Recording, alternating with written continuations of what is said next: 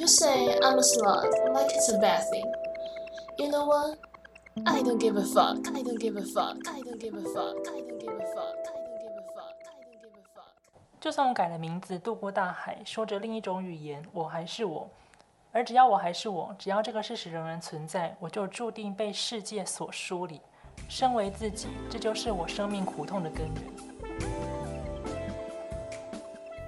大家好，我是以前的叫辣子小编，那现在是如墨站长 Shin。大家好，哎，大家好，我是李勤峰。是的，我们今天有一个特别来宾，是我们的助战作家李勤峰。哎，大家好。我怎么一开始这么干？那你要说什么？对，就是非常难得。李勤峰他平常是在日本，他现在是日本文学专职文学作家，所以就是非常难得，就是可以回来台湾，所以就趁这次的机会做了访谈。然后，呃，不知道大家有没有就是看到我们如墨，无论是在主站或是论坛，都有一个分类叫做助战创作。然后里面有一位作家叫李勤峰，那他之前就是有一部作品《独舞》，在日本群像新人文学奖有得奖。那这个奖项呢，他是多年来好像是第一个得到这个奖项的台湾人，所以非常的受到关注。以及群像新人文学奖是当年村上春树出道的奖项。所以真的是非常的厉害，但我到底是为什么这么官腔呢？好，为什么？好，先做的就是介绍。然后他在我们以前是旧站叫拉子时期的时候，就有连载刊登过一些文章，然后包括现在也依然在连载中的《出埃及记》，然后独舞之前也在教拉子抢先有试读的，好像入埃及记。哎，入埃及记现在干对不起，出埃及记是圣经。哦，太习惯，你知道吗？因为之前就是我们有一个花絮，就是顺义男他也讲出埃及记，我就啊，对不起，对不起，对不起，我的错。好，对，其实我之前听听到你做那个 less trash talk，对不对？嗯，对，对，那时候就觉得你讲的东西很有趣啊，然后其实也蛮佩服，就是你可以口才那么好，但我知道你可能写稿干嘛的，对，但是口才那么好，然后就是讲。长篇的，也不是长篇的，就是，呃，讲出你认为的东西这样子，然后其实也没有咬螺丝还是什么的，然后觉得蛮佩服的，对，然后那时候就你就有提到说想要找时间就是跟我录一期 Let's Trash Talk 嘛，对不对？对对，然后只是后来就一直没有机会吧，然后就是刚好就回来台湾，然后就想说那找你就是联络你，要看你看你现在还有没有这个 念头这样子，对，然后我们就有了这次的机会。对，然后今天的器材我们要非常的感谢，这边也不是叶配啦，嗯，因为大家都知道录音器材是非常的昂贵，那以往站现在状况是真的没有办法负担的。那非常感谢五楼室友的 Podcaster 们的出借，然后还有很详细的讲解这些器材怎么操作，所以今天我相信大家听到我们的音质会觉得哇哦，怎么有了这么大的提升呢？但是这个器材不知道以后借不借得到，所以下一次可能就又回来了，呵呵。对，对，先感谢一下五楼室友，所以我们也才今天有这样子的机会。可以就是约到李清峰一起来做今天的访谈。那我们就回到第一个问题喽。嗯，好啊。第一个问题是说，为什么笔名是李清峰？嗯，啊，这个就是在在说为什么要在在就是在谈为什么笔名是李清峰这件事之前，其实他就是知道李清峰是笔名这件事情，其实很多人不知道。哦，你说很多人会觉得他是本名？对啊，对啊，对啊，因为看起来很像本名吧？是没错，是真的很像本名。对对对，然后那其实我。嗯，我并没有想要冒充他是本名，但是大家可能就看了，然后也不会问我，然后就会认为他是本名。比方说，让我今天去签一个合约书，他也就是合约上面就写李清峰，然后我就问他说：“嗯，这是笔名没有问题吗？”然后说：“呃，不行，要本名。”对，就他也以为是本名这样子。对，然后不管，反正李清峰是一个笔名嘛，是我出道的时候才取的名字。那在取这个名字的时候，其实。有考虑到几个点了。第一个点是因为我是来自台湾人，但是有在在日本用日文写小说，所以我会希望有一个笔名是它既可以用中文发音，然后念起来也就是呃就是一个很一般的很正常的中文名字，然后同时它又可以用日文发音念，然后念出来是一个嗯就是日文日本日文日本有的名字这样子，对，就是中日双用的名字。再就是呃日本跟台湾都有汉字。然后我希望我的名字的三个字都是日本跟台湾共用的汉字，对，就是不会多一横或少一横，或者是日本是简就是简化字，然后台湾是繁体字的这种状况，就是所以李清峰这三个字都是台湾和日本嗯都有的汉字，所以大家如果是 Google 搜寻的话，应该是中文的资料跟日文的资料都会出现这样子，对，然后在考虑到这三点之后，嗯、再就是要决定用哪些字嘛，对不对？那琴就是立刻就想到说，以前文人要有的四种教养就是琴棋书画嘛，然后这个琴，然后琴棋书画四个字里面比较适合就是琴这个字，然后它的发音是 kodo，那我就想说，那日文里面有个名字叫 kodomi，那我就取这个发音这样子。对，那咪的话就要再找另外一个可以念咪的字，那就是我找找一找，找一找就是用风这个字。那风它它的典故是出自王国维的词《浣呃浣溪沙》。王国维有一首词叫《浣溪沙》，世上高峰窥皓月，偶开天为眼去红尘，可怜身是眼中人。那这如果跟日本人讲，他们都听不懂，对，但是嗯、反正是从这边来的，对。那所以就是情跟风两个字就这样定了。然后理的话，就是我自己是蛮喜以前念中文系，所以蛮喜欢古典文学里面的什么词中三理之类的，所以就想说，嗯，对“理”这个字还蛮有一些憧憬的，所以就把它借来用这样子。原来是中文系的伙伴呢，真的令人开心。对，对，所以我刚刚听起来，李勤峰他这个笔名，就像是日本跟呃说是中文嘛的一个交集，对不对？交集里面刻意要去找这个交集里面的字，嗯，是啊，是，了解。所以，那你本人会觉得自己想要待在这样的定位吗？嗯什么意思？呃，创作上面，嗯台湾跟日本的一个交集点。嗯，我不知道“交集点”这个词正不正确，不过我自己是觉得说，嗯，我在我有在台湾生活的经验，也有在日本生活的经验。那这些啊，另外就是我会中文，然后也会日文。那这样子的经验以及能力是一定会反映在我的创作里面的，所以我倒不会认为说自己一定要非得站在某个位置上不可，而是就可以希望自己可以比较自由的就来来去去这个样子。两个世界的穿梭者，嗯，可以这样讲吧。嗯，就有点中二是吗？我们今天中二魂大爆发。好啊，那中二是你讲，不是我讲。对，是我讲的，是承认好哦这是我讲的，对对。好，那我们第一个问题，刚刚有呃，请李清峰跟我们介绍了他的笔名的由来。那下一个问题会是想问说，哎，当初是怎么会变成如墨的助战作家？嗯，那就是因为我认识站长啊，然后当初那个如墨还是前身呃酱油拉子的时候，是站长就已经嗯、呃、之前是小编了，小编就已经呃有助战作家、助战创作这个概念了。然后那时候我就已经出道了，所以我们本来就认识。然后他就问我说，要不要就是在上面放这个自己的作品这样子。其实一方面是因为我其实蛮想要一个中文的平台，日文那边我有平台可以放自己写的一些文章，就是在报刊杂志上面没有发表，但是想要贴出来的文章。日本日本那边已经有日文上面已经有个平台，那我希望中文这边有一个平台可以让我贴这样的文章，所以就算是顺水推舟，然后就成了 这样。我觉得这个独舞独舞这个创作其实是当下的一个状态啦，当然就是我现在可能也比较不会想要去，或者是也写不出像独舞这样的作品，可能也没那个必要。但是，嗯、作为一个作家的第一篇出道的作品，并且是得奖出道的作品，其实独舞它有一个类似冲劲以及非写不可的一种热劲在里面。其实这就蛮蛮适合来拿来当做第一部作品。那如果第二部作品之后还是一样的，就是呃一样的东西的话，可能就是会有一点局限吧，我觉得。对，所以之后的作品其实跟读我的风格有点不有点不一样，但关心的主题还是就是类似的，对。但是作风以及写法其实就有点不一样，这样子。那我觉得这边我比较遗憾的是，因为我作为中文读者，我其实没有办法阅读到你后来的作品的主题。嗯，那你愿意跟我们稍微可以提前曝光一下后面的作品的主题？这样是破雷还是呃爆雷还是破梗之类的吗？其实还好，但是，嗯、读过独舞的读者可能就会知道，它是一部蛮痛苦的小说，是就是从嗯、小学，然后一直挣扎挣扎挣扎，然后中间有一些灾难，有一些受伤伤痛，然后嗯、不被不被世界所接受，不被朋友所接受，不被恋人所接受，然后一直到出社会。最后发现自己的就是好不容易创造出来的一个空间，生存空间还是受到压缩，然后就呃，就是踏上前往世界旅途这样子，是这样子的一个比较大的故事。那嗯，其实我觉得我是在那个我在那个阶段必真的是必须要写出一个这样的东西，就是不得不写。但是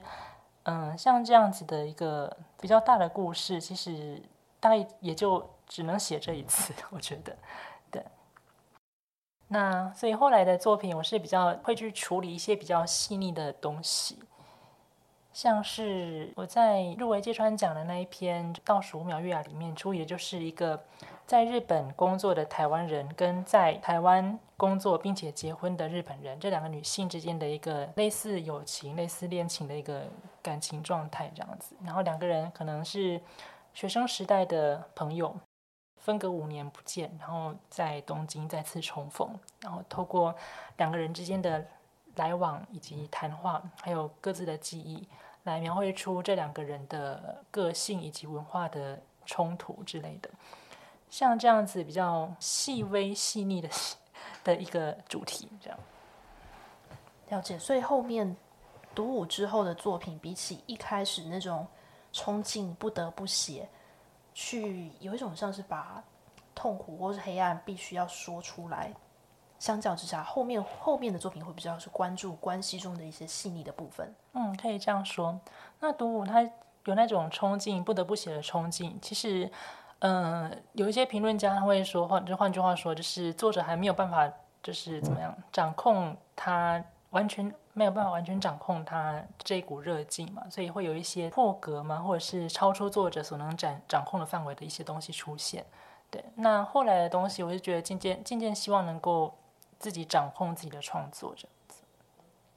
究竟作者作家能不能掌控作品？好像我听过一种说法是说，根本就不可能完全掌控。嗯嗯。但也有一些作家觉得，你不你没有掌控，你就没有资格写作。就好像作家其实是非常不一样的。嗯嗯。所以其实也并没有一个一定的定论。嗯。那我觉得，其实那掌控你可能，嗯，是在写作的过程掌控呢，还是他作品已经出来之后还要掌控呢？一般来说法是，那作品出来之后，其实就跟作家没有关系了嘛。所以。作家作者不大可能去掌控这个作品被如何阅读，但是在写作的时候，嗯，有时候某些东西无法抑制，然后流动流流露的太出来的话，其实会让作品产生一些破绽，这样子。对，所以特别是小说这种，其实某种程度上它也是需要技术的东西。对，就如果作者没有办法压抑，呃，不是，也不是说压抑，是。控制自身的一些情感情绪或者是想法，然后就任笔流流泻的话，呃，其实作品会容易出现一些缺点，这是他们讲的。我觉得，刚刚在描述这些东西的时候，因为我忍不住会想要往这个地方去了解，说破绽跟缺点听起来都是负面的，嗯，评价，嗯，但为什么不是一些可能性跟机会呢？嗯。所以我觉得就是每个人读作品的嗯方式不一样吧，或者是观点不一样。我我刚刚引的那些就是，嗯，读我这部小说在日本出版时候，当然有一些正面评价，有一些不那么正面的评价。不那么正面评价就是说，就是对，因为可能作者想写的东西太强烈，然后嗯，导致他故事的发展可能有有地方有一些牵强或什么的这样子。对啊，不过这个其实我也不不否认啊，对，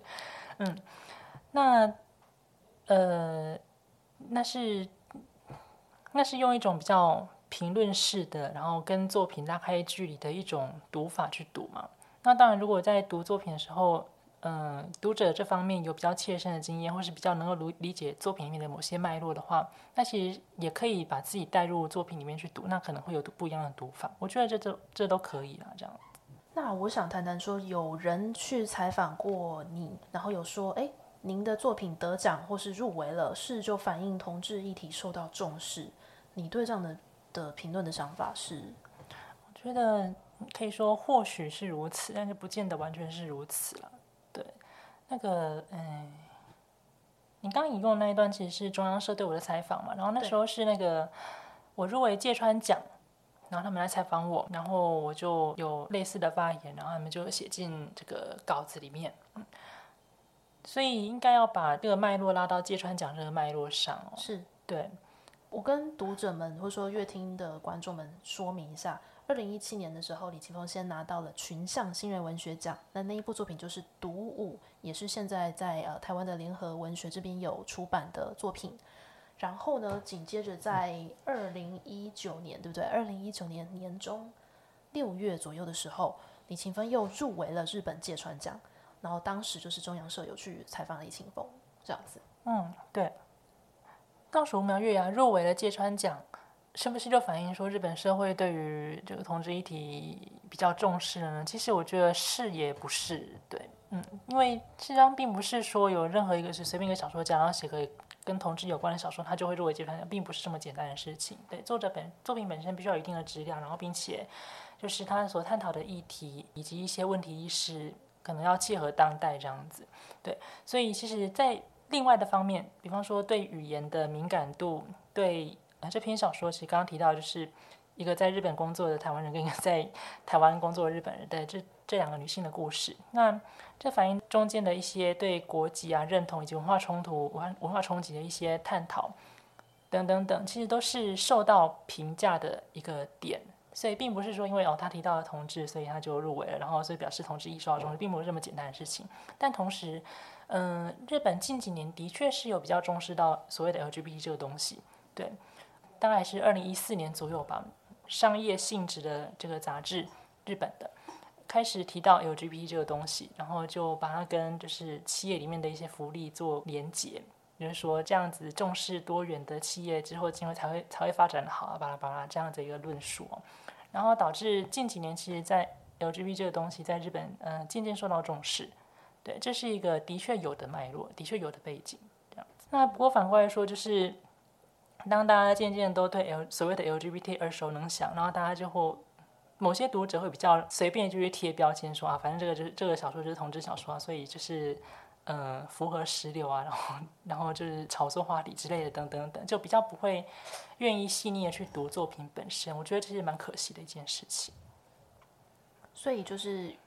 同志这个标签，无论是这是一个议题，或是说是一个小说的题材，或是可能甚至只是其中主人翁的众多身份之一，它作为一个标签，其实是双面刃，或是其实它有很多面的意义，不是单纯就哦贴上这个标签就是你重视。嗯，这样可以这么说。嗯，对，不是这样子，不是这么简单的事情，它就只是这个小说的一个面相而已。但是一个小说它不可能只有一个面相，它一定有很多面相才可能构成一个小说。是，嗯。那我们这边就要稍微暴雷一下，还没看过《独舞》的，记得快点去买一本来看哦。就是买完了，就是看完了再来听，这样。好，呃，在《独舞》这本书中有提到，就是主人翁忌讳他后来有。像呃到世界各处去旅行，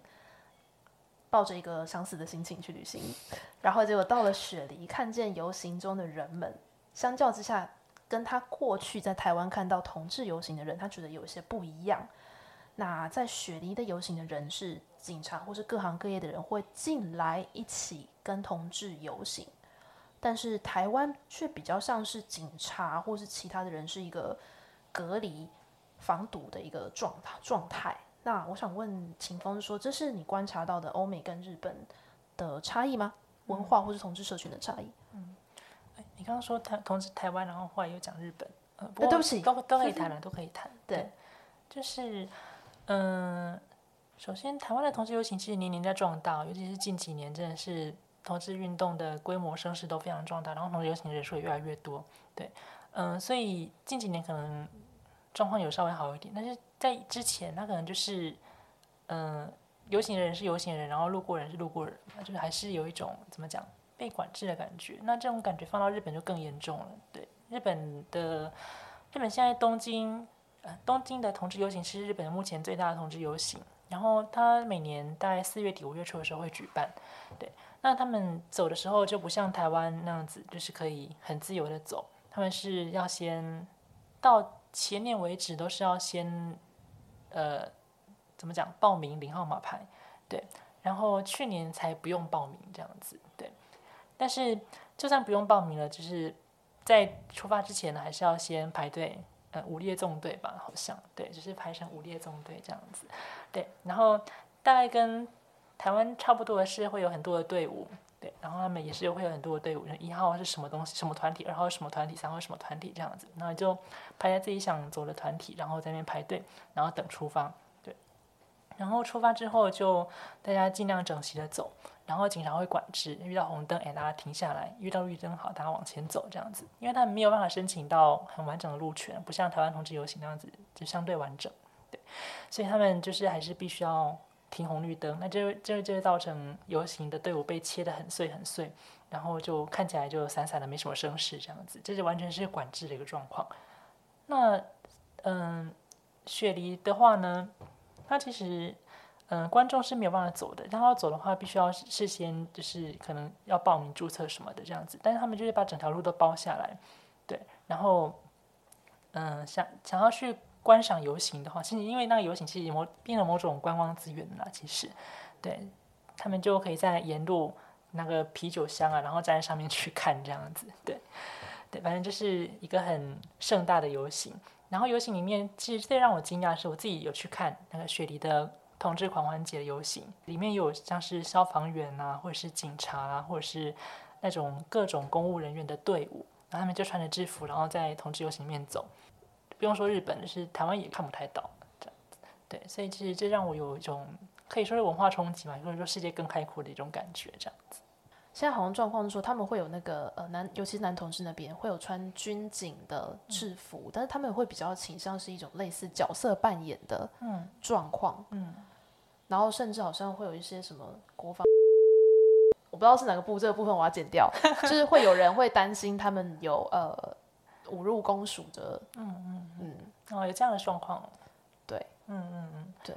对啊，那像雪梨真的是，呃，它每年到同志狂欢节的季节，是你到雪梨的飞机下飞机，立刻就会有棒状皇后等在这个机场里面嘛，然后就发给你传单这样子，对，然后一走到一走进雪梨的市中心，就到处都挂满彩虹那种感觉，对，当然就是有彩虹恐怖啊，对，就是彩虹恐怖，对对对。大家有机会的话，一定要去看一下，对，感受一下何谓彩虹恐怖。对啊，对啊，然后市政府前面就挂个很，呃，就是升一个很大的彩虹旗在那边，这样子，对，就是非常的，嗯，缤纷。对，那它就是已经已经是一个观光资源了，所以才能那么大张旗鼓。然后，对，才那个游行的队伍里面，公务员啊、警察、呃、消防员啊什么的，当然有像回教徒啦、无神论者啦，各种宗教团体都在在里面参加，这样就非常的。嗯，具有多元性，对，是。然后我记得好像台湾在二零一九年底的时候回机回台湾的桃园机场还是什么的，也都沿路有挂那个同志游行的宣传。嗯，好像今二零一九年是第一次吧？有有有，对对对对，所以那时候我当然没办法回来走，但是嗯，就让我蛮惊讶的，因为毕竟是同婚通过第一年嘛，所以同志游行十月底。的那个宣传其实还蛮大的，在下机场呃进出机场走出机场就有很多广告什么的嘛，这样子，对我觉得还蛮好的，其实。了解。那有人就是会说，因为刚刚提到同婚嘛，有人会说现在台湾同婚已经通过了，所以同性恋可以不用再那么悲情了，甚至也不需要再在黑暗中独舞了。那你的你你对这种想法的感觉是？嗯。我觉得社会进步当然是好事啦，但是大家也不能忘记，在社会前进的过程中有很多牺牲者，或者是有很多逃亡者的存在。那他们都是可能是被历史所刺伤，或者是被在在那个历史在进步的那个历史进程里面被这个社会所刺伤。他们他们这些伤痛大家不能够忘记。然后再者就是，嗯，台湾。同婚其实我觉得只是所谓的同同志平权，或者是少性少数族群平权的第一步而已。就是大家不能忘记有很多更重要的课题，少数少数里面还有更少数的人这样子。例如像是什么课题？嗯，比方说像以同婚来讲好了，现在同婚就还有很多课题嘛。比方说那个寄性收养我不太其实不太熟，对，但寄性收养这还还不行嘛。另外就是像跨国婚姻也还不行，正确的说是。假如你台湾人想要跟外国人结婚啊，必须呃外国人的同性结婚的话，必须对方的国家也认可同性婚姻，你们才有办法在台湾结婚。比方说一个台湾人跟一个日本人，他们就没有办法在台湾结婚，因为日本不认可同性婚姻，对，所以导致他们在台湾也无法结婚。像这样子的一个状况，其实就还不能说是跟异性恋平等，对，所以这也是一个课题。那所以呃，在就是台湾人可以结婚了，那跨国婚姻它就算是少数嘛，那这个 课题还是需要解决。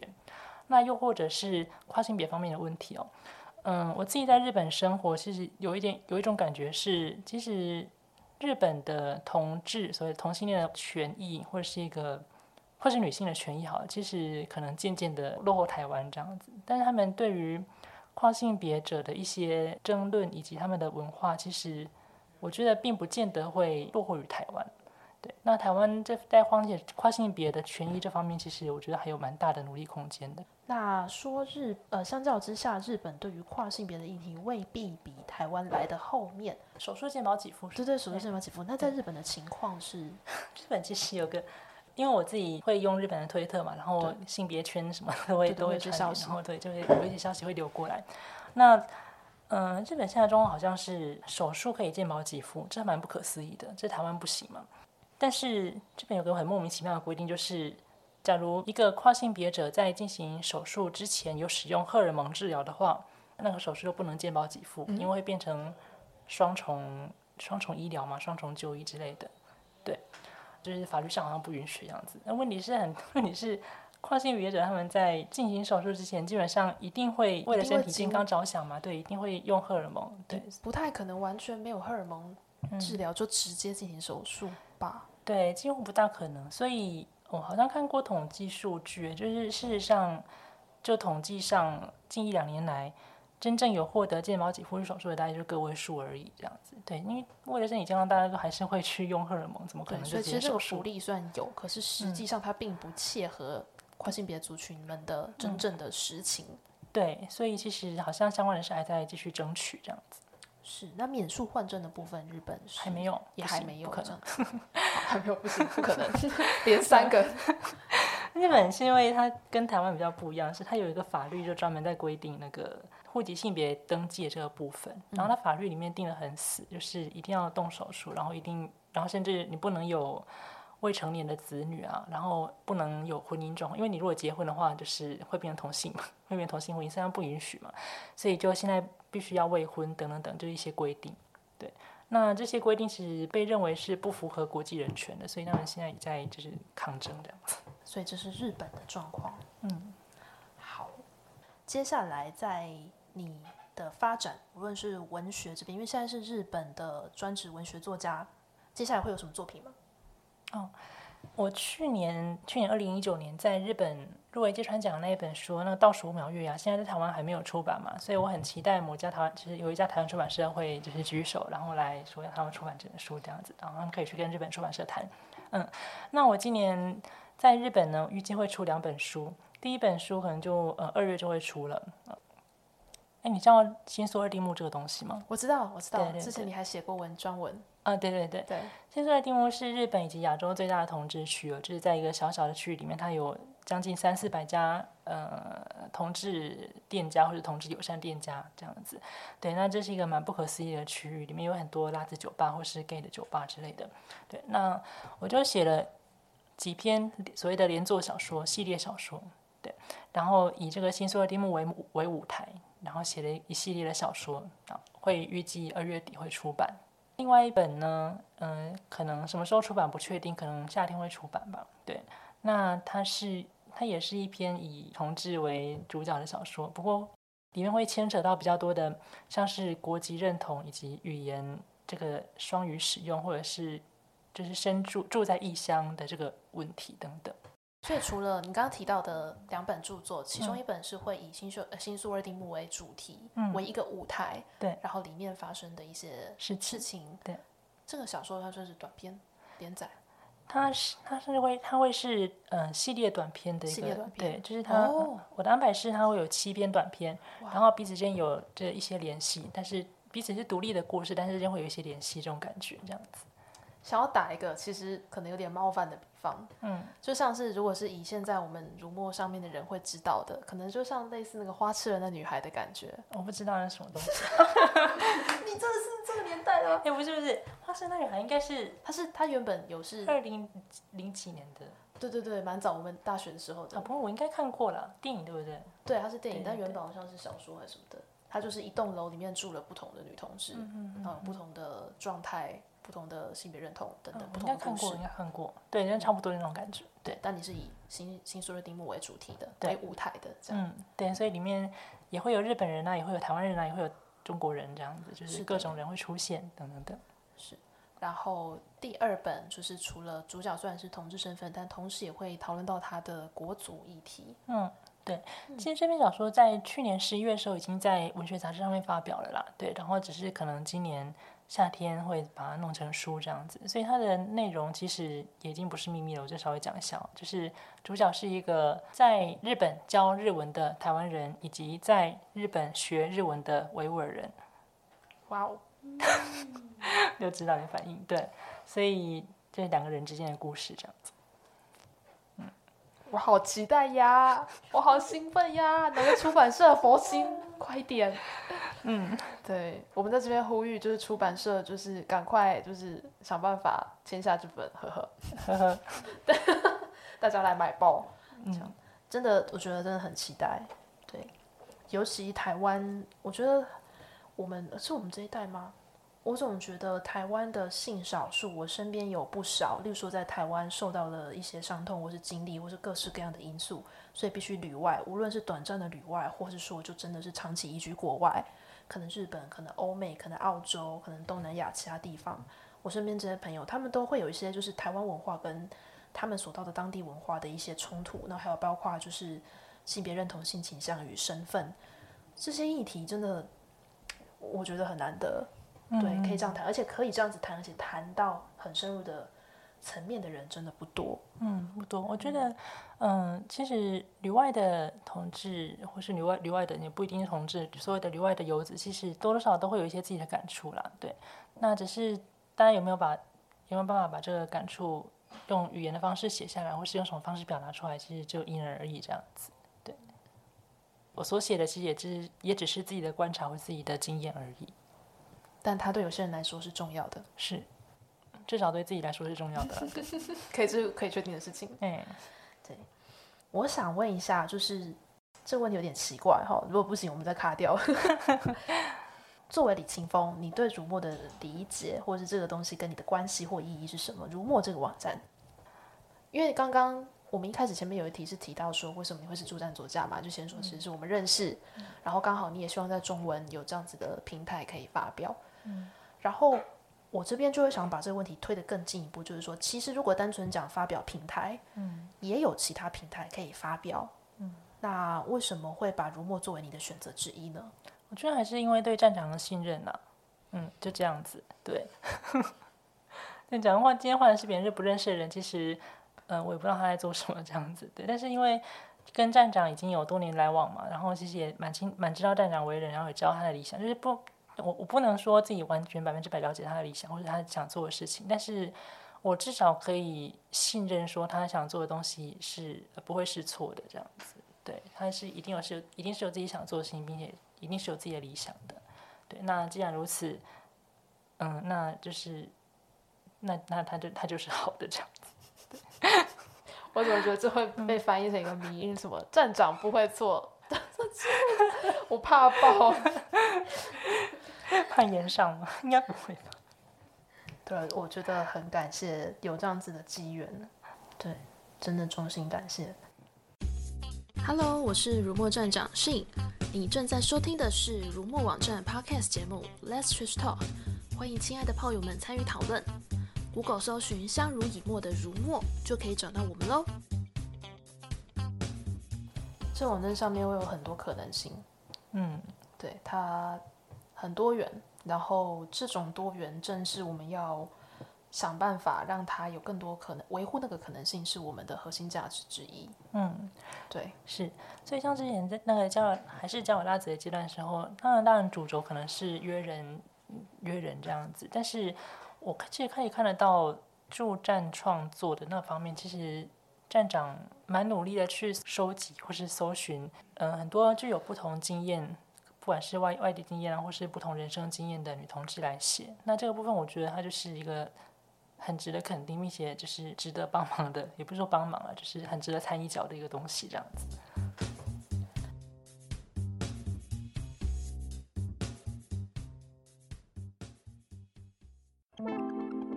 Hello，准备好了吗？接下来是乐色话 Podcast 的小彩蛋，继续收听哦。